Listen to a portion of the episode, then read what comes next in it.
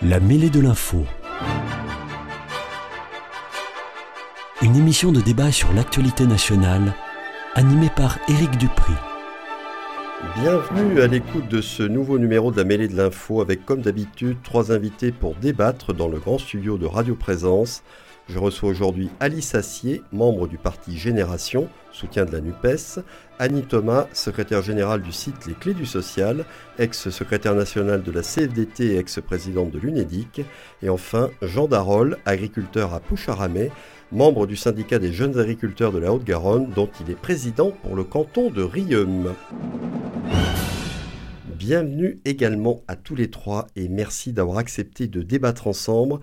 L'actualité en France depuis la fin de la semaine dernière, c'est essentiellement la colère et les manifestations d'agriculteurs. Le phénomène s'amplifie, entraînant le blocage de plus en plus d'axes routiers, ronds-points, entrées de ville à travers le pays.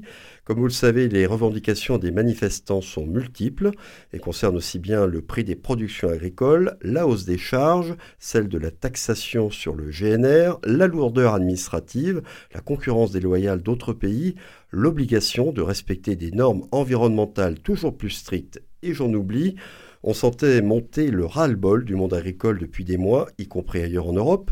Je rappelle qu'aux Pays-Bas en 2022, il y avait eu de grandes manifestations, et en Allemagne encore tout récemment. Je vais vous demander si vous comprenez la fronde des agriculteurs et si vous trouvez que leurs revendications sont toutes légitimes. Mais avant cela, je vais donner exceptionnellement non pas la parole aux dames, mais à Jean Darol pour qu'il nous explique ce que vivent beaucoup d'exploitants agricoles aujourd'hui, à quelles difficultés ils sont confrontés et pourquoi cette situation n'est plus tenable, ne leur laissant pas d'autre choix que celui de manifester et de mener ces actions de blocage. On vous écoute. Ben écoutez, aujourd'hui, euh, oui, voilà, le, monde agricole euh, s'est un petit peu réveillé, comme on peut dire, puisqu'on était dans des dans des impasses sur de nombreux sujets pour lesquels pourtant on a alerté depuis longtemps par des actions euh, syndicales, par des tentatives de négociation euh, qui ont échoué ou qui n'ont même parfois pas été prises en compte par nos instances, notamment par le dernier ministre de l'Agriculture qui est en poste depuis, il me semble, trois ans. on avait de très bonnes relations avec Julien Normandie avant, euh, voilà, on, a espéré l'Elysée pour lui quand il y a eu le changement. Ça aurait été, je pense, un bon point pour nous, mais voilà, malheureusement, ça n'a pas, ça n'a pas eu lieu. Euh, et donc voilà, aujourd'hui, euh, le ras-le-bol a commencé à s'exprimer chez nous mardi dernier par cette manifestation à Toulouse régionale. Donc on a quand même rassemblé du monde qui sont venus de d'autres départements. On a des, collègues qui ont fait euh, parfois 3-4 heures de tracteur pour nous rejoindre euh, sur, les, sur les différents convois. Euh, l'entrevue avec le préfet a accouché d'une souris si elle a pu accoucher de quelque chose parce qu'il n'y a eu aucune décision, aucune annonce, si ce n'est merci d'être venu rentrer chez vous. Euh, qui avait vraiment été prononcé. Euh, donc euh, voilà, il y a eu une initiative de, Jérôme Bail, qui est un agriculteur dans un, village à côté de chez moi, qui est monté sur un pot de fleurs et qui a dit nous maintenant, ben voilà, c'est terminé. on arrête le syndicalisme, on repart de la base, un peu un qui même me suive. sans que ça en soit réellement un, puisqu'il y a beaucoup de gars qui sont là qui ne l'avaient jamais vu avant et qui ne le connaissaient pas. Moi, j'avais dû le croiser une fois, mais euh, voilà, on se connaissait pas plus que ça. Euh, et ça fait, euh, ça fait six jours qu'on se voit plus que nos compagnes, que nos familles. Donc voilà, aujourd'hui, les, les blocages sont là, avec des revendications claires. avec des slogans assez organisés, nous surtout au niveau de carbone où on est là depuis le début. maintenant, voilà, ça commence à faire tache d'huile, il y a des rassemblements à droite à gauche. Et, on espère aboutir à des choses. On devrait avoir des annonces aujourd'hui ou demain, ce qui nous a été promis. Euh, voilà ce qu'on attend maintenant des. Alors les difficultés que j'ai énumérées là concernant la plupart des exploitants agricoles, euh, vous confirmez qu'elles sont bien toutes existantes, oui. que tous sont touchés à des degrés divers, bien sûr, suivant le type d'exploitation qu'ils peuvent avoir, et qu'il faut donner des réponses à toutes ces questions. Il faut donner des réponses point par point. On a mis. Euh, la FNSEA qui est allée à, la rencontre du, du, ministre avec le représentant des jeunes agriculteurs aussi, ont amené 10 points sur lesquels il fallait travailler absolument et urgemment.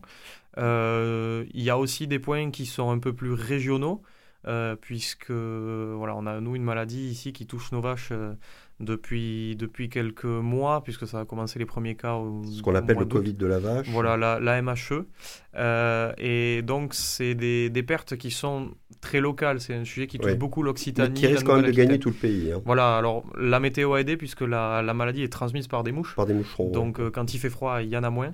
Voilà, donc forcément, ce sont des, des, des, problématiques qui sont plus locales. Euh, on a aussi des, hum, des revendications de certains, dans certains points au niveau de la gestion de l'ours et de la gestion du loup dans les Pyrénées. voilà, donc ça, c'est des sujets qui sont plus locaux. Alors, est-ce que c'est tout en haut qu'il faut intervenir ou est-ce qu'il faut intervenir plus localement? On a eu, nous, la chance d'avoir Carole Delga sur le sur dossier? Sur le dossier, puisqu'elle est venue sur le blocage euh, discuter, quand on a eu des engagements. Mais une fois de plus, euh, ce qu'on dit nous, c'est que on a des promesses orales, on attend les promesses écrites. Alors, après cette première intervention-là qui, pose vraiment le, décor, si je puis dire, avec euh, tous les problèmes qu'il y a autour, je vais donner la parole à Alice Assier. Alors, je précise, bon, vous êtes militante au Parti Génération, mais vous êtes issue vous-même du monde agricole, puisque vos parents sont exploitants. Tout à fait, tout à fait. Euh, ben, moi, déjà, on, parlait des annonces qui vont être faites par le, par le gouvernement. Déjà, je pense qu'il n'y a pas grand-chose à attendre de ce côté-là. Euh, malheureusement, hein, qu'il aille dans le bon sens et qu'il soit vraiment euh, à la hauteur de l'enjeu, j'ai envie de dire. Et j'ai finalement le regret qu'on soit obligé d'agir dans l'urgence parce que la question agricole, elle est complexe et elle mérite vraiment d'être d'être traitée avec du sérieux et, de façon de façon globale. Et pour ceux qui sont du milieu agricole ou qui s'intéressent un temps soit peu à la, à la à la question, tout ce qui est morosité et souffrance agricole, ça fait un moment qu'on la voit. Je veux dire, le manque de considération. C'est pour ça qu'on parle de ras-le-bol. Hein. c'est ça, il dure depuis depuis plusieurs années. du vase. Mais, mais totalement.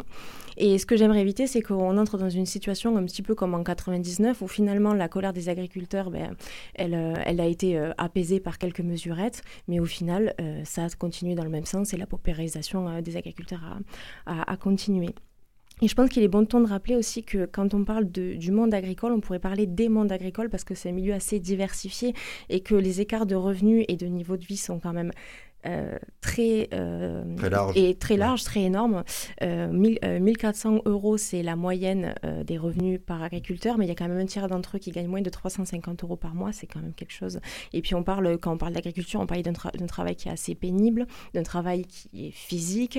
On aime le rappeler dans ce, dans ce milieu-là, on dit souvent on compte pas nos heures, hein, et c'est vrai. Mais c'est vrai. mais quand je pense à justement comme mon père, tout ce qui est secteur de l'élevage, c'est vraiment 7 jours sur 7, et tout ce qui est vacances, c'est on n'y pense même pas. Et tout ça, c'est sans parler non plus de tout ce qui est euh, situation beaucoup plus dramatique qui illustre elle aussi la, souffrance du secteur agricole. Et je pense que pendant trop d'années, on a joué sur euh, la fierté et l'attachement des agriculteurs à leur métier pour se faire de l'argent sur, euh, sur leur dos.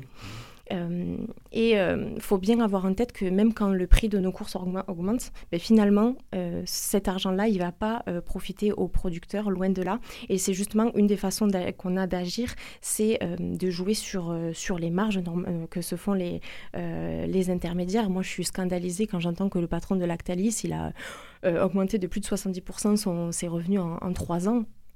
c'est... bref. Euh, et donc, euh, oui, une façon d'agir, c'est rétablir l'équilibre entre euh, les revenus et les marges qui sont faites, notamment par les prix planchers, le fait de, que le prix d'achat soit suffisant pour couvrir le prix de production. Ça semble basique, de, mais mettre fin à la, à la vente à perte, pour moi, c'est quelque chose qui peut être fait dans, dans les médias. notamment d'éleveurs aujourd'hui qui, qui, disent Moi, je vends à perte. Oui. C'est quand même. Mais dans quel autre secteur de, métier Voilà, c'est ça. Qui accepte ça ailleurs Voilà, c'est ça. Donc euh, vraiment, moi je pense que le, prix d'achat, c'est une des principales euh, voies d'action dans l'immédiat. Mais après, forcément, euh, taxer le GNR, c'était clairement pas quelque chose à faire maintenant. signer le Mercosur ou le nouveau traité avec la Nouvelle-Zélande, c'est pas non plus des, des, bonnes idées. Et je pense que déjà, si on garantit le revenu, garantir le revenu, c'est la base en fait si on veut libérer l'esprit pour aborder d'autres questions et notamment la question environnementale. Je sais qu'on y viendra après parce que, in fine, la question qu'on se doit se poser, c'est le modèle agricole qu'on veut, mais tout ça, ça se fait dans la, protection et l'accompagnement des agriculteurs. Alors, après ces deux premières interventions, Annie Thomas, euh, alors vous avez été syndicaliste, je l'ai dit, hein, pas agricole certes, mais vous connaissez toutes ces questions. Euh, alors qu'est-ce que vous pensez de la situation actuelle et de ce qu'a dit Jean Darol pour commencer, hein, sur ce que vivent les agriculteurs aujourd'hui? Et comment on en est arrivé là aussi? On peut se poser la question pourquoi il a fallu attendre si longtemps pour qu'il se passe quelque chose? J'ai écouté Jean Darol avec beaucoup de respect par rapport à son expérience et ce qu'il vit. Et, je veux exprimer ici ma compréhension de, ce qui se passe aujourd'hui euh, sur les barrages, euh, dans les actions. Euh, je pense qu'on a une situation qui est vécue par les personnes de manière très forte dont il y a beaucoup d'émotions hein, autour de, ce qui est vécu là.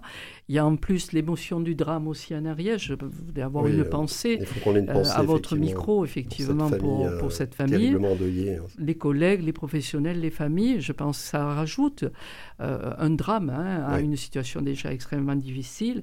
Mais je voulais aussi dire que je suis admiratif de la manière dont le mouvement est mené jusqu'à présent, sans violence une, une, je dirais, sans violence, de manière affirmée, revendiquée, et je trouve ça extrêmement bien. Euh, on travaille aussi avec les autorités, c'est-à-dire qu'on sait très bien, et on parlait de l'Ariège, qu'il peut y avoir des problèmes de sécurité lorsqu'on mène des actions de ce type. Il y a des risques. Il y a des risques, et donc il faut travailler avec les autorités, il faut déclarer, et puis il faut informer. Et il me semble qu'en la matière, euh, les organisations syndicales agricoles ont fait un gros travail d'information auprès des populations, euh, par le biais de la presse aussi, par le biais de ce que nous pouvons faire ce soir. Je pense que c'est comme cela qu'il faut faire. Et évidemment, comme nous tous autour de la table, je, veux dire que je comprends l'inquiétude des, agriculteurs. L'inquiétude des agriculteurs en Occitanie, hein, vous avez parlé de la situation en Occitanie, on sait que les revenus des agriculteurs en Occitanie sont plus bas que ceux de la, moyenne, en France, hein, puisque c'est un type d'organisation différente, plus petite. Euh, plus familiale aussi parfois, euh, de montagne, dont effectivement ça induit euh, des conséquences. Je comprends aussi l'inquiétude sur la transmission. Hein, puisqu'on a sur les barrages à la fois des personnes finalement assez âgées, bien sûr, mais des personnes plus jeunes. Et les plus âgées disent euh, je suis inquiet à l'idée de transmettre ou de ne pas pouvoir transmettre mon patrimoine, ma ferme. Et je suis inquiet, les jeunes disent, je comprends pourquoi d'autres jeunes ne veulent pas y venir. Et donc, c'est très important, cette affaire de transmission, je dirais, et de métier. Pourquoi? Parce que, en fait, les agriculteurs nous nourrissent. Il faut le dire. C'est très important. C'est, c'est, c'est un point essentiel. On ne peut pas imaginer un pays sans agriculteurs et sans agriculture Surtout un pays comme la France, qui a été euh, la, tradition agricole. La France a une tradition agricole et une tradition qualitative. En plus et nous sommes extrêmement bien placés encore, même s'il y a du recul sur certains secteurs. C'est une, opportunité économique énorme, c'est une richesse énorme, pas que pour les agriculteurs, c'est une richesse collective. Et donc c'est de notre responsabilité en tant que société de faire en sorte que cette richesse perdure. Et enfin, pour continuer plutôt, avant d'en arriver aux propositions, mais euh, tout de suite on se dit, comme vous le disiez euh, Alice, comment est-ce qu'on en arrive là? Parce que, en fait, on sait des choses, on sait, on a des analyses. Et il me semble qu'au niveau euh, du gouvernement, euh, la situation n'est pas à des mesurettes. La situation a été à des diagnostics de ce qui marche, ce qui ne marche pas. La fameuse loi EGalim, qui est la répartition des valeurs entre les producteurs, les distributeurs, l'industrie agroalimentaire, les distributeurs, ne marche pas. On voit bien qu'on a pris des lois un et deux, et que ce n'est pas opérationnel. On voit bien aussi que sur la question de l'eau, qui est une question centrale, et en particulier chez nous, vous ne l'avez pas indiqué tout à l'heure parmi les caractéristiques de l'Occitanie, mais je pense que la question de l'eau chez nous est extrêmement importante. Elle l'est ailleurs, mais elle l'est vraiment, je pense par exemple au département des Pyrénées-Orientales. Aujourd'hui, euh, vos collègues là-bas euh, doivent être vraiment très inquiets. Se répètent chaque Donc, La, la question de l'eau doit être sur la table, on doit faire un vrai diagnostic et on doit aussi, tous, toute la société, ça nous oblige on doit traiter cette question sans la laisser, euh, je dirais, se perdre dans des querelles politiques, dans de la violence. Hein, je pense à ce qui s'est passé à Sainte-Soline. Donc on a la question de l'eau qui est traitée aujourd'hui pas comme elle devrait l'être, alors que ça nous oblige à tous, toute la société devrait avoir cette responsabilité de traiter cette question de l'eau qui est centrale pour les agriculteurs. Il faut le comprendre que c'est central. C'est central pour nous aussi, mais c'est central pour les agriculteurs. Et pour finir, pour dire que la question du réchauffement climatique, c'est une question aussi évidemment liée à la transition écologique, et que je trouve aussi très malhonnête de faire payer aux agriculteurs euh, cette question-là. Ils sont les premières victimes. Les agriculteurs sont les premières victimes du réchauffement climatique. Donc on ne peut pas traiter cette question en disant vous êtes coupables, vous les agriculteurs, de cette question-là, ou vous êtes des gaspilleurs. Là aussi, je dirais, la société doit réagir collectivement. Ça nous oblige à tous. C'est vrai qu'on les accuse souvent un peu de tous les mots. Vous consommez trop d'eau, vous utilisez trop de produits chimiques. Euh, bon, voilà. Oui, on est dans un cycle accusateur du, du bien-être animal aussi qui les touche de plein fouet. Hein. Euh, on leur demande effectivement. Tout ce que font les agriculteurs peut être soumis à des accusations aujourd'hui dans le débat public et politique, pas que le débat public. Donc, je dis attention, il faut que les partis, les associations, tous les systèmes organisés fassent attention à cette manière de procéder, parce qu'on part là en opposant, en fait, on va opposer, au lieu de faire le vivre ensemble, qui est utile et nécessaire, on oppose en fait des catégories de salariés, de propriétaires, de Français. Euh, Jean Darol, alors on parlait des revendications, il y a dix points hein, qui ont été soulevés hein, par le, l'ensemble des manifestants, mais est-ce qu'il y a certains points qui doivent absolument trouver des réponses de façon urgente et ce seraient lesquels dans ce cas? Alors de façon urgente, Bon, le problème du GNR, ça, tout le monde est oui, s'entend pour le dire. Euh, Partout en France, celui-là, il n'y a pas de, on a pas de débat pour autant, on est, on est régionalisé. Euh, ensuite, voilà, oui, sur la question de l'eau, euh, bon, moi, j'ai tellement les pieds dans le dossier depuis un moment que pour moi, ça paraît naturel. C'est pour ça que j'en parle moins. sur la, question de l'eau, c'est très important chez nous, mais on le voit ailleurs, puisque ben, on tente de faire des retenues, les fameuses bassines dans, les Deux-Sèvres voilà, dans d'autres départements. Euh, ensuite, euh, oui, alors déjà ces deux choses-là, c'est important. Après, voilà, la première revendication, euh, c'est forcément le revenu. On veut pouvoir bah, vivre de votre travail. Voilà, moi, moi je suis obligé de cumuler un emploi à côté. Oui, c'est important de le dire. Et voilà, c'est le cas de beaucoup d'exploitants agricoles. On, hein. est, qu'on est quand même pas mal, surtout des jeunes. Voilà, moi je cumule un emploi à côté, mon frère qui est associé avec moi sur l'exploitation aussi.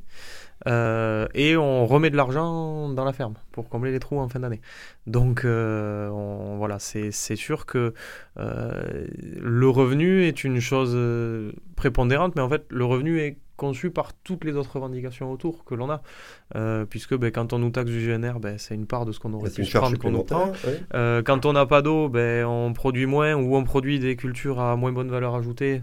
Donc ça baisse. Euh, quand on va nous proposer une nouvelle norme cette année, 4% de jachère sur nos exploitations, ben, ça fait 4% de surface en moins qui produisent. donc ben, voilà, forcément, tous les ans, on nous ajoute un truc pour nous en mettre moins, et à côté, on nous en demande plus. Euh, à payer ou des appareils qu'il faut moderniser parce qu'ils sont devenus obsolètes. Par exemple, ben voilà, les, appareils à désherber sont soumis à contrôle et quand ils sont obsolètes, il faut en acheter un nouveau. Et Donc ça s'accumule comme ça. Je, suis bien placé pour vous dire que ça coûte cher puisque je, suis commercial en machine agricole à côté.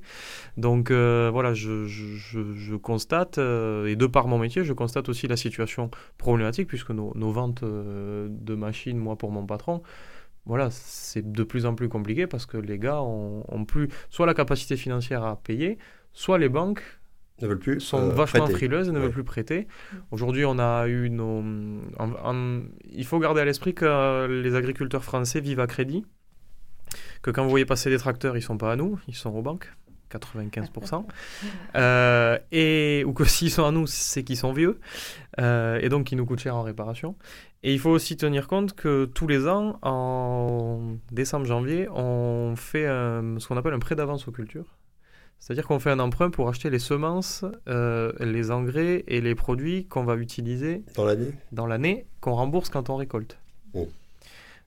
Avec des taux qui augmentent puisque ce n'est pas des prêts gratuits. et aujourd'hui, les systèmes bancaires ont fermé les vannes, c'est-à-dire qu'avant, on pouvait emprunter une certaine somme. Nous, l'année dernière, on avait eu le droit à un peu plus de 40 000 euros, il me semble. cette année, c'est prime PAC vous touchez tant de primes PAC, donc on est sûr de politique agricole de la politique agricole commune. Tous les ans, donc on a des primes qui tombent sur nos exploitations. Donc cette année, vous, moi chez moi, j'ai 17 000 euros de primes PAC, donc j'ai le droit à 17 000 euros d'emprunt. Parce qu'ils sont sûrs de retrouver cet argent-là. Oui. Voilà. Sauf que moi, après, j'ai d'autres emprunts à payer. J'ai besoin de plus que ça euh, parce que les semences augmentent, les engrais ont subi des flambées terribles. Bah, les matières premières, donc ça euh, concerne voilà, les engrais. Euh, les produits phytosanitaires aussi ont augmenté. on fait attention à ce qu'on utilise. Sur ce point-là, voilà, quand on parlait tout à l'heure, on sait qu'il y a des produits qu'on utilise qui sont pas terrible, il faut pas se le cacher. Si on s'habille en cosmonaute pour aller traiter, c'est pas pour rien. Euh, mais euh, si vous saviez le prix qui coûte, ça nous fait pas plaisir de les mettre. voilà. Si, si, je pouvais et puis le pulver dans le champ, c'est pas l'appareil le plus facile. Donc si je pouvais m'en passer, je m'en passerais. Malheureusement aujourd'hui, euh, quand on a une maladie sur un grain de blé à la coopérative, il dit ton blé, je te le paye pas, ou ton blé, tu le garderas chez toi et tu te débrouilles. Voilà. Donc c'est sûr que c'est un tout. On est on est soumis à des marchés ultra concurrentiels mondiaux. On en parlait tout à l'heure de la, concurrence déloyale. On va en parler évidemment euh, voilà. plus, largement. Donc euh, c'est toute une mesure de sujet, mais je pense qu'en premier lieu, pour revenir à la question de base, c'est le revenu, l'irrigation, le GNR bien sûr, et le renouvellement des générations.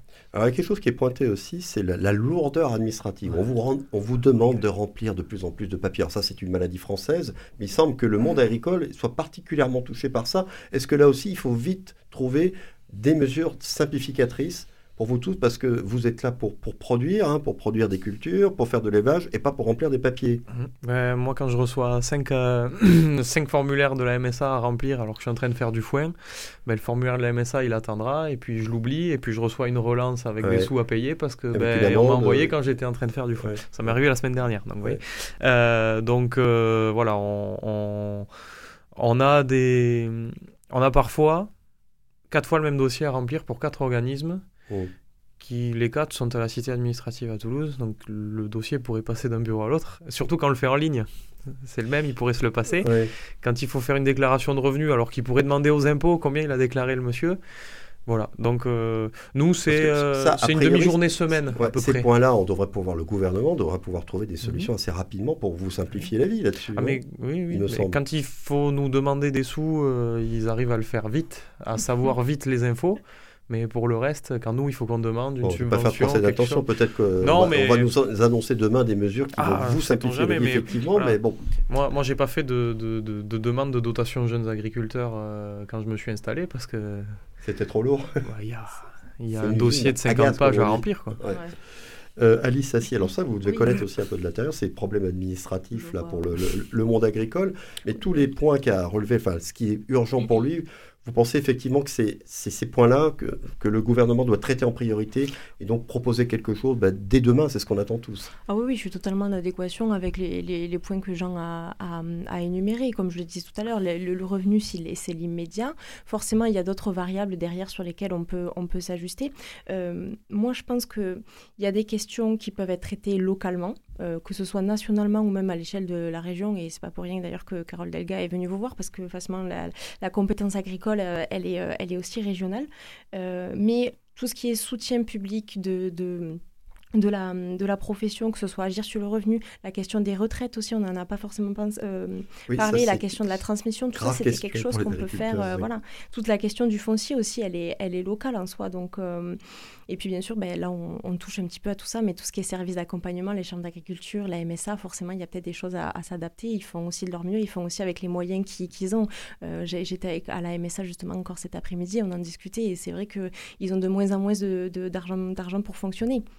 C'est un petit peu comme le même système que les services publics, c'est-à-dire qu'on leur donne de moins en moins de fonds et forcément c'est un petit peu c'est un petit peu difficile. Mais je suis aussi d'accord qu'il doit y avoir des simplifications administratives à faire, ça c'est sûr. Mais je suis pas experte sur le sujet, mais je veux bien je veux bien le croire. Puis après il y a toutes les questions aussi de ben, on en a parlé de la gestion de l'eau, les questions de biodiversité, tout ça forcément on peut prendre des, des mesures à l'échelle européenne, mais ça va être aussi localement qu'on peut. Je pense que la question de l'eau, de la ressource en eau, ça aussi ça peut être géré de façon très très locale, enfin régionale en ah, tout cas. Totalement. Ah oui oui bien sûr. Sûr, oui. Surtout dans une région comme la nôtre, où a priori, euh, bon, il y, a quand même des solutions qui peuvent exister. Annie Thomas Oui, je, je partage beaucoup de choses qui viennent d'être dites, bien évidemment. Il me semble aussi avoir entendu que vous aviez des difficultés pour toucher les indemnités auxquelles vous avez droit, c'est-à-dire la PAC, on, on, en parlait, mais aussi indemnités par rapport aux catastrophes naturelles, par rapport à euh, euh, la grippe aviaire, toute une série de choses comme ça. Et certains, certains euh, chercheurs disent aujourd'hui qu'en fait, il faudrait changer de système, s'inspirer de ce qui a été fait pendant le Covid, c'est-à-dire pendant le Covid, on a payé d'abord et on a demandé les justificatifs ensuite. C'était un système qui a permis de, maintenir euh, l'activité, et en particulier a permis qu'il n'y ait pas de faillite d'entreprise dans certains secteurs qui étaient d'office en fait euh, en difficulté. Donc changer un petit peu, euh, changer un petit peu le système.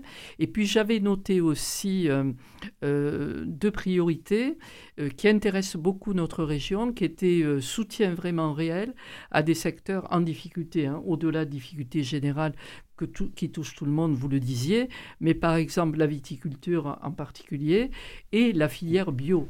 La filière bio, euh, elle a été euh, développée, y compris au niveau régional, euh, avec une grande volonté, là aussi politique, et puis un investissement des personnes l'inflation telle qu'elle est, telle que nous la vivons, a augmenté le prix euh, des, denrées alimentaires et a sur-augmenté peut-être le prix du bio, ce qui fait que on n'achète plus bio. On a demandé aux agriculteurs vous devez changer, vous devez faire du bio. Sont endettés, ils sont endettés, ils font, ils se sont investis et aujourd'hui, bien le, le, client, eh bien, il n'achète pas un poulet bio, il s'en va chez eh Lidl acheter un, poulet qui vient de Brésil. Lidl, non. Lidl, c'est français. Lidl, non mais il y en a un qu'on va pas bloquer, c'est Oui, j'aurais pu dire chez Franprix, j'aurais pu dire où vous voulez. Mais voilà, donc, cette, euh, soutenir un peu la, la filière euh, bio, je pense que c'est important dans la région. Certains ont évoqué, par exemple, dans les cantines, euh, il pourrait y avoir un pourcentage de, bio qui serait beaucoup plus défini. Egalim 2, censé. Voilà, qui serait important. Donc, voilà, d'autres types de mesures aussi qui sont pas, on n'a pas besoin d'une loi hein, pour faire des choses de ce type-là. Il y a des orientations, mais c'est comme disait euh, Alice à l'instant, c'est des choses qui peuvent être réglées au niveau local, c'est-à-dire chaque euh, collectivité locale qui a une cantine, soit de ses salariés, soit des enfants, l'éducation nationale aussi, à qui on peut demander malgré tout hein, de faire des efforts, euh, de, travailler, d'aider cette filière. Voilà, donc on lui a demandé d'acheter local, c'est déjà bien, je pense que c'est le cas, mais peut-être faudrait-il aller encore un peu plus loin, et donc là, on servirait un petit peu tout ce qu'on souhaite les uns les autres, donner des revenus un peu plus importants aux, agriculteurs en général et aux agriculteurs locaux aussi en particulier. Alors, euh, je vais rappeler euh, dans mon introduction qu'avant, les agriculteurs français, leurs homologues néerlandais en 2022, et plus récemment euh, allemands, avaient manifesté, ont manifesté leur mécontentement de manière parfois très spectaculaire. Est-ce que la solution ne peut être qu'européenne, fruit d'une réflexion au niveau européen et donc de l'Union européenne, ou le gouvernement français peut-il lui aussi jouer un rôle important sur son territoire dès maintenant? Certains pensent que non. Vous, Jean Darol, quel est votre sentiment sur la question? Moi, je pense que oui, euh, on, peut, on peut agir euh, chez nous, puisque on arrive à nous en demander plus quand l'Europe nous demande quelque chose. Donc déjà, si on arrête de nous demander ce plus, nous, il y, a certains gars, euh, moi que j'ai vu en, réunion, euh, qui me disaient, mais euh, nous, on veut pas être des agriculteurs français, on voudrait être des agriculteurs européens déjà, ça sera bien. Voilà, donc avoir les mêmes les mêmes normes que les autres, euh, les mêmes conditions de travail, les mêmes euh, obligations, parce que voilà, si on nous donne des sous, il faut bien qu'il y ait normes à respecter que les autres. Être, pareil que les autres. Euh, aujourd'hui, nous, quand on va avoir une norme, pour vous en prendre une précise, on va faire un exemple bateau, on dit la concentration de tel produit dans la viande, ça doit être pas plus de 100 en Europe. La France, ça va dire, ah, chez nous, on fait 50. Bon, donc nous, on s'embête à en faire 50. Et puis, on fait venir de la viande d'Argentine, de Nouvelle-Zélande et bientôt du Chili, qui, elle, ben, à 150-200. Bon, ben, sympa pour nous. Euh, on s'est embêté, on a fait. Et puis, voilà. Et on fait venir des braves bateaux qui traversent euh, tout le monde en polluant trois fois plus que ce que nous, on peut faire malgré qu'on fait tourner les tracteurs. Donc, je pense qu'au niveau hum, national, déjà, on peut avoir un impact en réduisant certaines surenchères de normes qui ont été faites. Ça, c'est la décision gouvernementale. Et après, je pense qu'il y a de la décision aussi politique à trouver afin que les gens puissent acheter nos produits, même s'ils sont un peu plus chers que, que certains ailleurs, puisque euh, le protectionnisme de, notre agriculture par une norme, en fait, il pourrait venir du consommateur au bout, qui, entre ben, euh, une côte de bœuf française et une côte de bœuf italienne, euh, pourrait choisir la française. Mais oui, mais l'italienne est moins chère. Donc, voilà ça pourrait venir de la base, tout comme le bio. Aujourd'hui, les bio, comme on en parlait, n'ont pas de marché. Pourquoi ils n'ont pas de marché? Parce que moi, je pose souvent la question à des gens qui me disent pourquoi tu fais pas du bio? Et je réponds pour... est-ce que tu manges trois fois par jour bio? Oh. Non. J'ai dit ben, le jour où tu le feras, j'en ferai. Parce que je pourrais vendre mes produits. Voilà.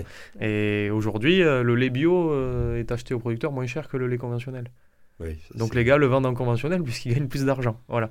Donc euh, il y, a un truc aussi, voilà, il y, a, je pense une, une éducation, on en parlait, éducation nationale un peu, à reprendre euh, sur nos nouvelles générations, à leur dire, euh, même si c'est pas bio, tu vois, oui le poulet il est pas bio, mais il est fait dans le village à côté. Et ce mec-là, dans le village à côté, on peut aller voir sa ferme, on peut voir comment il travaille. Voilà, peut-être qu'il est, peut-être qu'il est pas en bio, mais le grain, il l'achète pas, il vient de chez lui. Euh, ces vaches, elles sont, hein, ben, tu vois, elles sont dans le champ, euh, collées au jardin de papier mamie. Elles sont, euh, voilà, c'est, des choses un peu terre à terre, certes, mais, je pense que du, terre à terre, ils en manquent beaucoup là-haut. Mmh. mais voilà, donc je pense que on peut agir en France, il y a des choses à revoir au niveau européen, ça c'est sûr. Euh, ça, il va falloir que nos gouvernants se battent au niveau européen. Il va falloir qu'ils se battent. Pour notre euh, agriculture. après, on a vu qu'aujourd'hui, apparemment, il y a les Roumains qui commencent à vouloir sortir aussi. Je ne sais pas trop pourquoi. Euh, parce que ça, chez eux, ça roule quand même. les Tchèques. qui veulent manifester aussi. Les, Polonais, les Polonais sortent dans les rues aussi. Donc voilà, ça. ça on va pas parler d'embrasement parce que c'est un bien grand mot, mais je pense que voilà, il y a une, une colère globale sur certains sujets imposés par l'Europe qui peuvent faire un peu tache d'huile partout en Europe. Donc, on peut avoir les deux enjeux. Alice Assier, est-ce qu'il faut euh, arriver à agir au niveau européen? Donc là, c'est à nos gouvernants d'aller se battre à Bruxelles pour nos agriculteurs, ou est-ce qu'on mm. peut déjà agir sur le territoire national, comme le disait Jean Darol, euh, bon, par des mesures qui seraient euh, gouvernementale et puis aussi peut-être ben, en changeant nous nos comportements en tant que consommateurs. Oui, oui, ben alors, il y, a plusieurs choses. Déjà, on a commencé un petit peu à répondre sur la question locale. Forcément, il y a des choses à faire, que ce soit nationalement ou plutôt, euh, plutôt localement. Moi, je pense que c'est toujours pareil. La, question derrière, c'est un manque de volonté politique. Et en fait, euh, ça, comme beaucoup d'autres domaines, c'est toujours la même chose. C'est euh, qu'est-ce qu'on met en place et quelle orientation on donne sur, sur ces sujets-là. Euh, moi, je pense que, donc, du coup, nationalement, il y, a certes des choses à faire, ça c'est sûr, mais après, la question européenne, euh, elle, est, elle est donc déjà, il y, a les, il y a les traités de libre-échange, mais je pense qu'on y reviendra, donc je vais pas On peut en parler dès maintenant, hein, parce que ça fait partie de la question. Oui, hein, ça, fait, aussi partie de la, question, mais il y a aussi, euh, on, a, on a évoqué la PAC, du coup. là, on est tous d'accord pour dire que c'est le principal outil de, européen, c'est essentiel à la survie des agriculteurs, des agriculteurs aujourd'hui, mais est-ce qu'elle est vraiment utile et, et adaptée? J'en suis pas c'est sûr. Quand on regarde que 80% de la PAC va à 20% euh, des plus grosses exploitations et donc des, plus, euh, des mieux lotis, euh, c'est un non-sens finalement. Et, et, pareil, on a la Commission européenne qui nous dit 25% de bio en 2030. Et en parallèle de ça, du coup, la PAC qui nous encourage à aller toujours vers un système plus productiviste et qui nous, et qui, qui nous encourage pas du tout à aller vers un modèle bio. Et donc finalement, on a les agriculteurs qui se retrouvent entre ces injonctions contradictoires et qui se sont un petit peu démunis et, et, et seuls face à, face à ce problème. Après, bon, forcément, il y a d'autres choses euh, au niveau de la PAC, notamment le fait qu'elle euh, n'intègre pas l'inflation ou qu'elle n'a plus du tout aucune utilité pour, euh, pour réguler le, le, le, marché. Mais il y a, y a cet outil-là de la PAC qui est assez puissant que pour moi il faut, il faut préserver. Puis après, il y a d'autres questions, mais je pense qu'on y reviendra plus tard. Est-ce que le mot protectionnisme vous paraîtrait un gros mot euh, dans le sujet qui nous intéresse là? Ah non, non, non, pas du tout. En fait, euh, il y a plusieurs formes de protectionnisme, on pourrait dire. Et moi, j'ai dit oui au protectionnisme, mais euh, à une, protection qui soit écologique et solidaire. Et, euh, pour moi, il faut faire en, fonction des, conditions de revenus et des conditions de production de, de ces aliments. Et il y a tout un travail à mener de coopération avec d'autres pays sur tout ce qui est souveraineté alimentaire, justement. Euh, et, une, des, une des revendications aussi, c'est euh, des agriculteurs, je pense que c'est euh, la, ils réclament une certaine protection vis-à-vis de la concurrence déloyale. Et là, euh, on est totalement aussi à l'échelle euh, européenne. Eh ben, une des solutions, ce serait peut-être d'imposer des barrières douanières pour des produits qui viennent d'Amérique du Sud, qui ne euh. respectent pas du tout les mêmes normes que les nôtres, qui sont vendus beaucoup moins cher. Mais je dis Amérique du Sud, ça peut être aussi du Maghreb. Je sais que par exemple, les tomates qui sont récoltées au Maroc, les gens qui, qui les ramassent, je crois, sont payés 1 euro de l'heure, parce qu'évidemment, il n'y a pas la même protection sociale que chez nous, alors que chez nous, je crois que c'est plutôt de l'ordre de 14 ou 15 euros. On ne peut pas lutter, quoi, vous voyez. Annie Thomas. Vous, vous, êtes, vous êtes un futur grand syndicaliste international, puisque c'est peut-être un peu tard pour y penser. Mais, non, mais non. ce que demandent les syndicats européens par rapport aux normes sociales, effectivement. Donc là, on n'en est pas encore tout à fait là. Ce serait merveilleux, je dirais. Mais, mais vous avez raison d'aborder cette question. Euh, là, hum, moi, je voudrais faire mienne un petit peu ce que disent les, les miens, ce que disent les agriculteurs, c'est-à-dire n'importons pas euh, en France des produits que nous interdisons ici. C'est-à-dire n'importons pas des cerises qui sont traitées avec des produits qui sont interdits ici, parce que c'est le cas, c'est ce qui s'est passé avec la crise de, la cerise au, niveau du printemps. Faisons en sorte que ce qu'on applique à nous, ce qu'on demande, les règles qu'on applique à nous, les règles environnementales sur les pesticides en particulier ou sur les fongicides, ça soit exactement la même chose que l'on demande aux autres pays. Il n'y a aucune raison. Et donc effectivement, tous les, tous les traités de libre-échange qui sont faits actuellement avec certains pays, par exemple, la Nouvelle-Zélande, c'est un exemple qui est fortement euh, euh, traité actuellement. Eh bien, voyons ce que, ce que fait l'agriculture en Nouvelle-Zélande par rapport à l'agriculture européenne. Et s'ils utilisent des produits qui sont interdits à nos agriculteurs, nous ne signons pas un accord avec ces pays-là. C'est tout. ça, ça me semble la logique. mais ça semble très logique, mais bien évidemment. Mais il faut à un moment, il faut, il faut, faut arrêter d'être naïf. Je dirais, dans l'industrie, on l'a été, l'Union européenne l'a été vis-à-vis de la Chine en particulier. du coup, on, est inondé de panneaux solaires euh, chinois parce qu'on a été naïf et sur d'autres produits aussi. Donc il faut arrêter d'être naïf. À un moment, ce n'est pas être protectionniste que de se défendre et de dire nous, nous allons nous vers euh, une transition écologique réfléchie avec euh, des, propositions par rapport à la santé, par rapport au travail, parce que les, règles vous protègent à vous d'abord. C'est vous qui êtes d'abord victime. S'il y a des produits qui sont nocifs, c'est les travailleurs qui sont victimes d'abord. Donc ces règles vous protègent. Donc, ce que vous produisez, vous le produisez par rapport à ce que nous vous demandons de produire. Donc, on ne va pas ouvrir la porte. Il ne faut pas ouvrir ni la porte ni la fenêtre à des produits qui sont travaillés avec justement des interdictions comme on, les a en France. Donc ça ne me semble pas être vraiment du protectionnisme.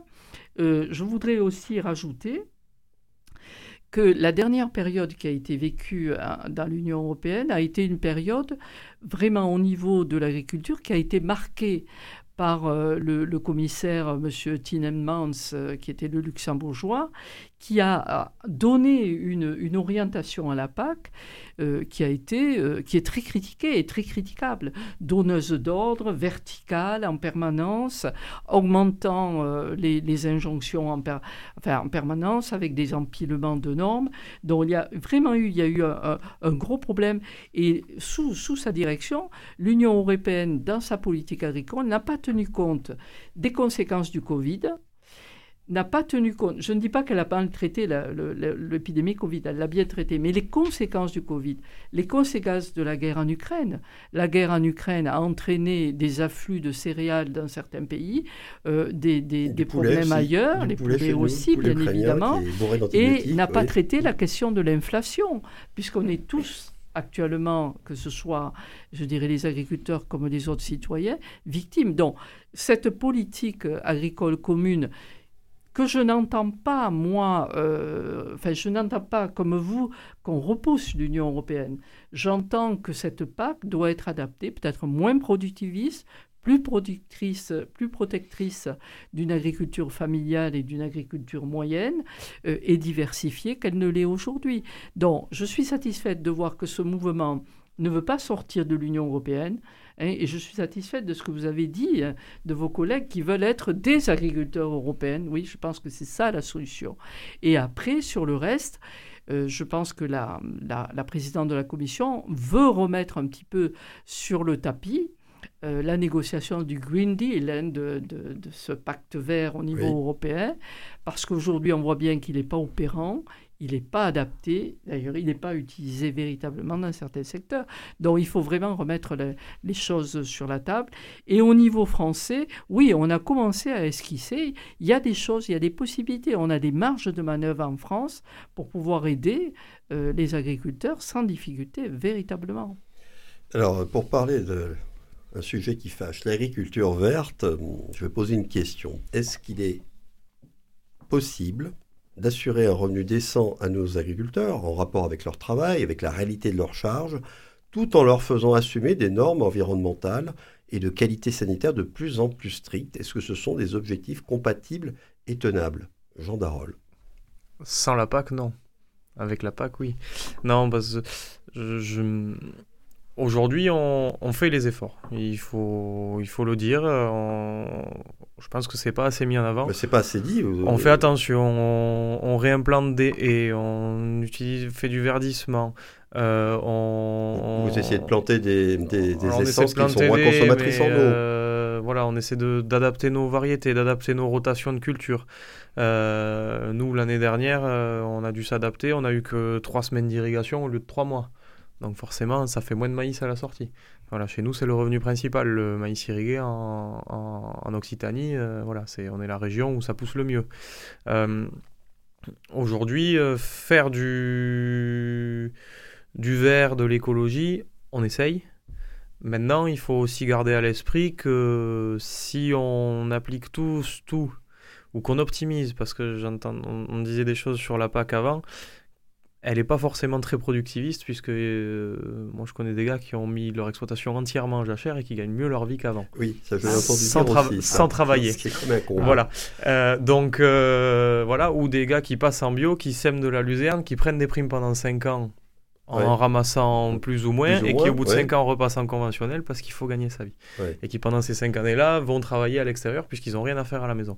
Donc il faut aussi se dire qu'il y a des, aberrations du il y a des aberrations, mais qui on est poussé par des, des propositions euh, de gens qui ont dit ah ben tiens on va faire du verdissement puisque c'est comme ça, c'est le volet verdissement de la PAC euh, qui, qui, nous a été payé très très très tard d'ailleurs cette année, euh, même certains l'ont pas encore eu. donc faire de, de, de l'agroécologie comme on peut l'entendre, c'est-à-dire conserver du système euh, nous permettant de tous manger correctement et à côté euh, se passer ce qui est le rêve de tous totalement d'engrais, de produits phytosanitaires, c'est pas possible. Il faut pas se le cacher. C'est, c'est, c'est, si on veut pas importer d'ailleurs, ça sera pas possible de tout se faire en France sans utiliser aucun intrant autre. Maintenant, on peut faire des efforts, on peut éventuellement trouver des solutions pour réduire, pour aller sur du mieux mais il va falloir que tout le monde joue le jeu. Il va falloir que euh, ben, le consommateur puisse accepte de payer plus cher. Ça veut dire accepte de payer plus cher ou que on trouve une solution pour que ça coûte moins cher. Ouais. Voilà. Ou Donc on diminue vos charges d'une autre façon. voilà, ou qu'il n'y ait rien en face euh, à proposer d'autre, que ce soit le seul produit à prendre. Voilà, mais bon, il n'y aura pas de discussion. C'est pas, le, c'est pas l'objectif euh, de base. Voilà. Donc maintenant, faire plus vert, on le fait tous les ans, on essaye. Euh, maintenant, il faut aussi euh, nous laisser euh, travailler sur des, axes qu'on connaît, des axes concrets. voilà, moi j'ai des prairies pour mes bêtes. comme on dit souvent, un hectare de prairie, ça, ça stocke l'équivalent carbone de 5 hectares de forêt. Ouais. Donc, eh oui, mais à côté, on nous dit qu'il faut plus d'élevage parce qu'il faut plus manger de viande. Donc, qu'est-ce qu'on va en faire des prairies? Ben, On va planter des cultures et le carbone, on le stocke plus. Voilà. Donc, il faut aussi euh, trouver l'équilibre entre euh, euh, ce qui est beau sur le papier et ce qui est bien sur le terrain. Voilà. pareil, on nous demande pour le, les lessivages de nos sols, tout ça, de semer des intercultures. moi, j'ai des parcelles, si on les a pas travaillées en, en novembre, on n'ira pas les travailler au mois de mars, parce que les mottes, on les cassera jamais. Voilà, si elles n'ont pas pris quatre fois le gel. De même que cette année, quand il s'est mis à pleuvoir, ben, les couverts d'interculture, euh, à part mettre de la boue plein les routes et, enfoncer les tracteurs, mm. euh, c'est mis. Mais oui, mais si on les sème pas, eh, on prend pas la prime. Voilà. Et puis si on prend pas la prime dans l'autre sens, on les sème pas non plus parce que balancer 70 ou 80 euros hectare qu'on retrouvera pas à la sortie, ça, nous fait réfléchir, évidemment. Voilà. Donc, pour revenir à la question de base, faire les efforts, produire mieux, entre guillemets, si on peut dire comme ça, on est prêt à le faire. Mais maintenant, il ne faut pas nous lâcher dans la nature en disant cette année, vous faites ça, comme ça, comme ça, comme ça, sans nous accompagner, sans nous dire ben, pour faire comme ça, vous devriez vous pencher sur tel ou tel point chez vous qui pêche ou euh, essayer telle ou telle culture qui chez vous pourrait marcher. Voilà, c'est des choses qu'on ne fait jamais. Pour se trouver des nouvelles cultures, des nouveaux marchés, on est obligé de le faire par nous-mêmes, donc ça prend du temps. Mais Et qui peut vous aider là-dessus? La, balle est dans quel camp Tout en haut. Le ministère euh, est censé avoir des agents de terrain qui connaissent un peu le terrain. Censé, dirons-nous. Euh, les chambres d'agriculture sont là, mais les chambres d'agriculture œuvrent quand même déjà beaucoup. Euh, est-ce qu'elles ont les moyens de faire plus Pour nous, est-ce qu'elles ont les moyens de faire plus je, ne sais pas. C'est sûr qu'ils ont déjà pas mal de travail. maintenant, voilà, il y, y, a des choses, il y a des choses qui seraient simples où on a des propositions mais on ne nous écoute pas ou on ne nous prend pas au sérieux et personne ne veut appliquer ou ne serait-ce qu'essayer ces propositions-là. Voilà, notamment sur l'irrigation, euh, quand on propose de créer eh des petites retenues collinaires, euh, c'est pas des aberrations. Et c'est pas des méga bassines. Euh, c'est pas des méga bassines, c'est des parfois des, des, retenues qui font 300 000 mètres cubes. 300 000 mètres cubes, c'est pas un lac immense. Euh, ce que ne voient pas les gens, notamment sur l'irrigation, je reviens un peu au sujet de tout à l'heure, mais c'est un truc qui me tient à cœur. Euh, c'est que moi, par exemple, je prends le, lac que j'ai sous la ferme, puisque j'ai vraiment les brebis contre le lac à Poucharamé. on a été en, en fin d'année 2022 euh, vanne ouverte du 15 septembre au 15 décembre pour que les gens aient de l'eau potable à Toulouse. Et ça, les gens ne voient pas que cette eau-là qui est stockée, elle ne sert pas qu'à nous. Elle sert à tout le monde. Elle sert au milieu. Les animaux venaient boire. Il restait plus que ça. C'était la seule flaque d'eau qui restait euh, ailleurs. Les... Tout était sec. Moi, j'avais les sangliers qui sautaient les, ben, clôtures pour venir boire dans les abreuvoirs des brebis. Donc, euh, voilà. Donc, il faut garder à l'esprit que quand on fait des choses, oui, c'est des lacs d'irrigation. On est content, on aura notre eau. Mais cette eau-là, elle peut dépanner un jour quand il y a un incendie à côté, les pompiers, ils, pas, ils viennent pomper au lac. Ça fait réserve incendie. Ça, ça, fait ça, ça, ça, fait réserve pour la faune sauvage, ça fait soutien à nos potables, soutien d'étiage pour la Garonne. Nous, on sait très bien que notre eau, elle est allée à Golfech, et bon, voilà, il y en a qui l'avaient un peu en travers. Euh, mais voilà, il faut voir que quand on propose, nous, aujourd'hui, de faire des lacs, euh, on n'est pas fermé à une euh, gestion de la ressource en eau globale autre qu'agricole. Mais il ne faut pas venir comme ça se fait aujourd'hui, une agence de l'eau qui vient et qui nous dit Ah ben, euh, on va, il y a des travaux à faire obligatoires, on va les payer, par contre, l'eau, elle est à nous. Vous n'avez plus d'eau. Parce que chez nous, c'est ce qui s'est passé. Mmh. ils nous en ont laissé une partie. Mais voilà. Donc, il faut travailler tous en coordination. Faire plus vert, oui. Mais comment, à quel prix et ne pas nous impacter non plus sur de la charge de travail qui est déjà assez importante. Euh, et, assez coûteuse. Et ça, c'est une réflexion nationale, c'est vraiment une réflexion politique globale. Mhm. Euh, Alice Assier, alors je reviens à ma question là. Est-ce que c'est compatible de faire euh, toujours plus, plus, bio, enfin toujours plus vert dans l'agriculture, et tout en assurant quand même un, revenu décent à nos agriculteurs? Je pense que ça, c'est une question qui vous tient à cœur. De toute façon, il y a ces deux choses fondamentales euh, dans, notre sujet ce soir, à la fois le revenu et l'écologie pour moi. Et, euh, ce que j'aimerais retenir de votre intervention, c'est le fait que si on n'agit pas sur la, sur la sécurisation, euh, ben, on aura du mal après à travailler sur ces questions environnementales parce que c'est pas quand on est dos au mur, qu'on a des soucis administratifs ou, ou fiscaux, qu'on a une capacité de se projeter sur de nouvelles cultures à mettre en place ou c'est quand tout va bien qu'on fait mieux. Oui. Mais voilà, c'est ça. Donc, on peut innover. voilà. Il faut être en capacité de, de, vous sécuriser là-dessus parce que vous avez un rôle capital sur tout ce qui est écologie. Enfin, je veux dire, vous êtes les euh, gestionnaires majeurs des écosystèmes. Souvent, vous dites que vous êtes les premiers écologistes. Je préfère parler de, de, gestionnaires d'écosystèmes, mais vous êtes, les, vous êtes en première ligne. Les campagnes de France telles qu'elles sont aujourd'hui, nos paysages ont été entièrement façonnés par les agriculteurs moi, j'aime bien le terme de paysan parce qu'il y a pays dedans. Et il faut, se souvenir. Non, mais il faut se souvenir de ça. c'est vrai, c'est vrai. Pas de pays sans paysan. Eh ouais, bah non. Eh mais comme je le disais, vous êtes à la fois du coup en première ligne pour subir les effets du réchauffement climatique. Typiquement, tout ce qui est sécheresse, inondation, gel tardif, incendie, c'est vous qui les subissez le plus, le plus fort. Et on sait très bien que ces, ces, aléas climatiques vont s'intensifier, donc il y, a forcément quelque chose à faire. Et puis, euh, votre rôle, il est, capital parce que c'est quand même important, je pense, de le rappeler que euh, l'agriculture, c'est entre 19 euh, et 30 des, des, émissions de gaz à effet de serre. Donc, c'est quand, même, euh, quand même un fait. Il y a, on en parlait du coup, la, la, forte pression sur la ressource en eau. Et puis, il y a tout ce qui est question de pollution, de santé, on en a parlé. il y a une chose aussi qui me tient à cœur, c'est tout ce qui est biodiversité. On parle de sixième extinction de masse. On n'en parle pas beaucoup, mais le fait est que c'est là. Il y a 70% des insectes qui, qui, qui ont disparu ces dernières années, 30% des oiseaux. Donc, il y a quand même un, vrai sujet, euh, une vraie mobilisation à avoir, euh, à avoir là-dessus. Comme je le disais, vous êtes les premiers en ligne à la fois à être touchés, mais vous avez une énorme capacité à agir là-dessus. Et, euh, moi, je suis convaincue que si on offre à la fois un cap et des garanties, c'est-à-dire une protection, ben là, les agriculteurs peuvent être au rendez-vous. On l'a déjà vu à l'après-guerre, quand on leur a dit fallait produire, faut nourrir la France, ils ont été au rendez-vous. Ben là, finalement euh, on peut changer de cap et donner un nouveau message, mais il faut soutenir derrière. Et euh, je pense que quand son outil de travail, c'est euh, la nature, on n'a pas envie de la voir se dégrader, tout simplement.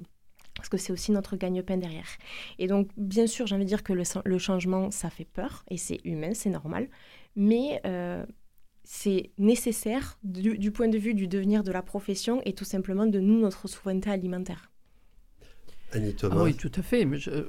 la manière dont vous avez exprimé euh, cette question, euh, c'est un, un objectif politique important. C'est-à-dire on doit être capable effectivement de coordonner euh, les, deux éléments de votre question. Euh, si on n'y arrive pas, c'est une catastrophe, il faut le dire. Si on n'y arrive pas, c'est une catastrophe.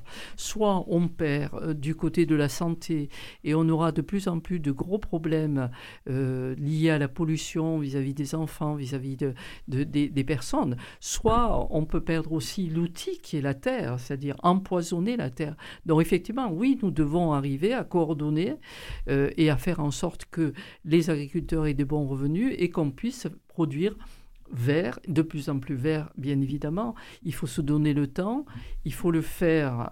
Et c'est là, je dirais, que je voudrais avoir un apport sur la méthode. Euh, la CFDT soutient euh, une transition juste. Et le mot juste est un mot extrêmement important. Et euh, elle soutient aussi qu'en termes de méthode, nous devons mettre tout le monde autour de la table. C'est-à-dire la transition juste ne se fera pas sans les travailleurs des usines en particulier. Elle ne se fera pas sans les ouvriers de l'industrie chimique. Et elle ne se fera pas sans les agriculteurs. C'est-à-dire que chacun à sa place a une responsabilité à assumer, mais il faut que tous les acteurs du système, et en premier lieu les travailleurs, soient concernés par cette question et soient associés aux solutions, parce que c'est comme ça que ça va se passer. Le vertical, les ordres, ça ne marchera pas. On le sait très bien. On aura des résistances, on aura euh, certains qui gagneront par rapport à d'autres, dont on aura des victimes par rapport à tout ça. C'est tout, un accord de méthode en fait dont on a besoin au niveau gouvernemental. En premier lieu par rapport aux agriculteurs et la production verte, mais je le revendique aussi pour le reste. Je le revendique aussi pour les salariés des entreprises, mais aussi des administrations. C'est comme ça qu'il faut procéder. Sinon, euh, eh l'espoir qui est contenu dans votre question sera abîmé, voire même détruit. Et, oui, c'est une responsabilité de notre génération, et certainement de la génération qui viendra derrière, qu'on arrive véritablement à répondre positivement à cette question. Alors, on arrive euh, vers la fin de l'émission. Il y a beaucoup d'autres sujets qui auraient pu être abordés. Bon, je, signale que le, le mouvement agricole aujourd'hui, euh, ces manifestations sont vraiment soutenues par l'opinion française, mais à, 80-85%. Donc, je pense que ça dit des choses aussi sur l'état de l'opinion quand même. En France, à une certaine époque, ça aurait peut-être été moins bien vécu d'être euh, comme ça embêté dans ces déplacements quotidiens. pour terminer, vous avez tous droit à un coup de gueule ou un coup de cœur.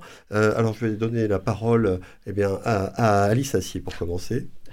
Euh, très bien. Ben, en fait, moi, je vais continuer sur, le, sur le, même sujet parce que je voulais vraiment poser la question de est-ce qu'on, lorsqu'on est dirigeant d'une quinzaine de grosses entreprises, président du conseil d'administration d'une multinationale d'agrobusiness, qui augmente ses marges en pleine inflation, lorsqu'on fait une école de commerce et qu'on fait ses, euh, euh, ses, débuts dans la spéculation financière, est-ce qu'on est le mieux placé aujourd'hui pour défendre les intérêts de la majorité des agriculteurs de France? Oui, exactement. C'est le questionnement que je veux poser. Eh bien, je suis venu euh, à ce même micro il y a déjà un mois et demi à peu près pour euh, dénoncer la loi immigration euh, assez violemment. D'ailleurs, c'était une émission qui était un peu plus violente que celle qu'on a eue aujourd'hui, hein, je dois dire. eh bien, donc, je suis satisfaite aujourd'hui de la censure du Conseil constitutionnel et du fait que les articles que je considérais comme les plus dangereux euh, à la fois pour les, pour les personnes, mais aussi pour la démocratie en France, et les valeurs républicaines a été censurées par le Conseil constitutionnel. Ceci étant, cela va rester malgré tout un événement qui, qui, qui marquera certainement la vie politique française. il va y avoir sans doute des réactions, des conséquences. Euh, il n'est pas exclu qu'on en parle lors du prochain numéro de la mêlée de l'info la semaine prochaine. Jean Darol, votre coup de cœur Moi, il est très, mon coup de cœur est très corpo. Euh, c'est un coup de cœur simplement pour la solidarité paysanne qui s'exprime aujourd'hui en Ariège avec euh, euh, les, collègues, certaines du barrage de carbone sur lequel moi je suis depuis plusieurs jours, certains autres qui ne s'étaient pas exprimés avant, qui sont allés voilà, aider sur la ferme d'Alexandra disparue en, début de semaine dans cet accident sur le barrage de Pamiers. et voilà, donc mettre en avant ces gars-là qui donnent de leur temps pour continuer à faire vivre une exploitation puisque ben, les, les bêtes sont toujours là, personne n'est là pour s'en occuper. Euh, et voilà, et donc et aussi exprimer la, solidarité euh, du monde paysan envers euh, cette famille décimée. Et montrer que c'est pas un vain mot, que ça existe vraiment, ah, oui. mais au quotidien et pas vous forcément invite de façon spectaculaire. je vous invite tous trois à venir faire un tour sous le point carbone, vous verrez la solidarité paysanne. Eh bien, en tout cas, moi, j'en suis convaincu. C'est un, monde que je connais parce que j'ai grandi avec des agriculteurs autour de moi. Voilà, Gabriel Attal doit s'exprimer normalement demain au nom du gouvernement pour annoncer des mesures hein, de soutien au monde agricole. On va voir. Euh, cette 140e mêlée de l'info est terminée. Merci beaucoup à vous trois d'y avoir participé et d'avoir débattu dans les règles. Je remercie en particulier Jean Darol qui venait pour la première fois à cette émission. Merci de votre confiance. Merci aussi à Coraline Camebrac, la réalisatrice de ce numéro. Le podcast est disponible et téléchargeable dès maintenant comme d'habitude sur le site de Radio Présence. Et tous mes remerciements enfin à nos fidèles auditeurs. Rendez-vous jeudi prochain. Je vous souhaite à tous une excellente fin de semaine.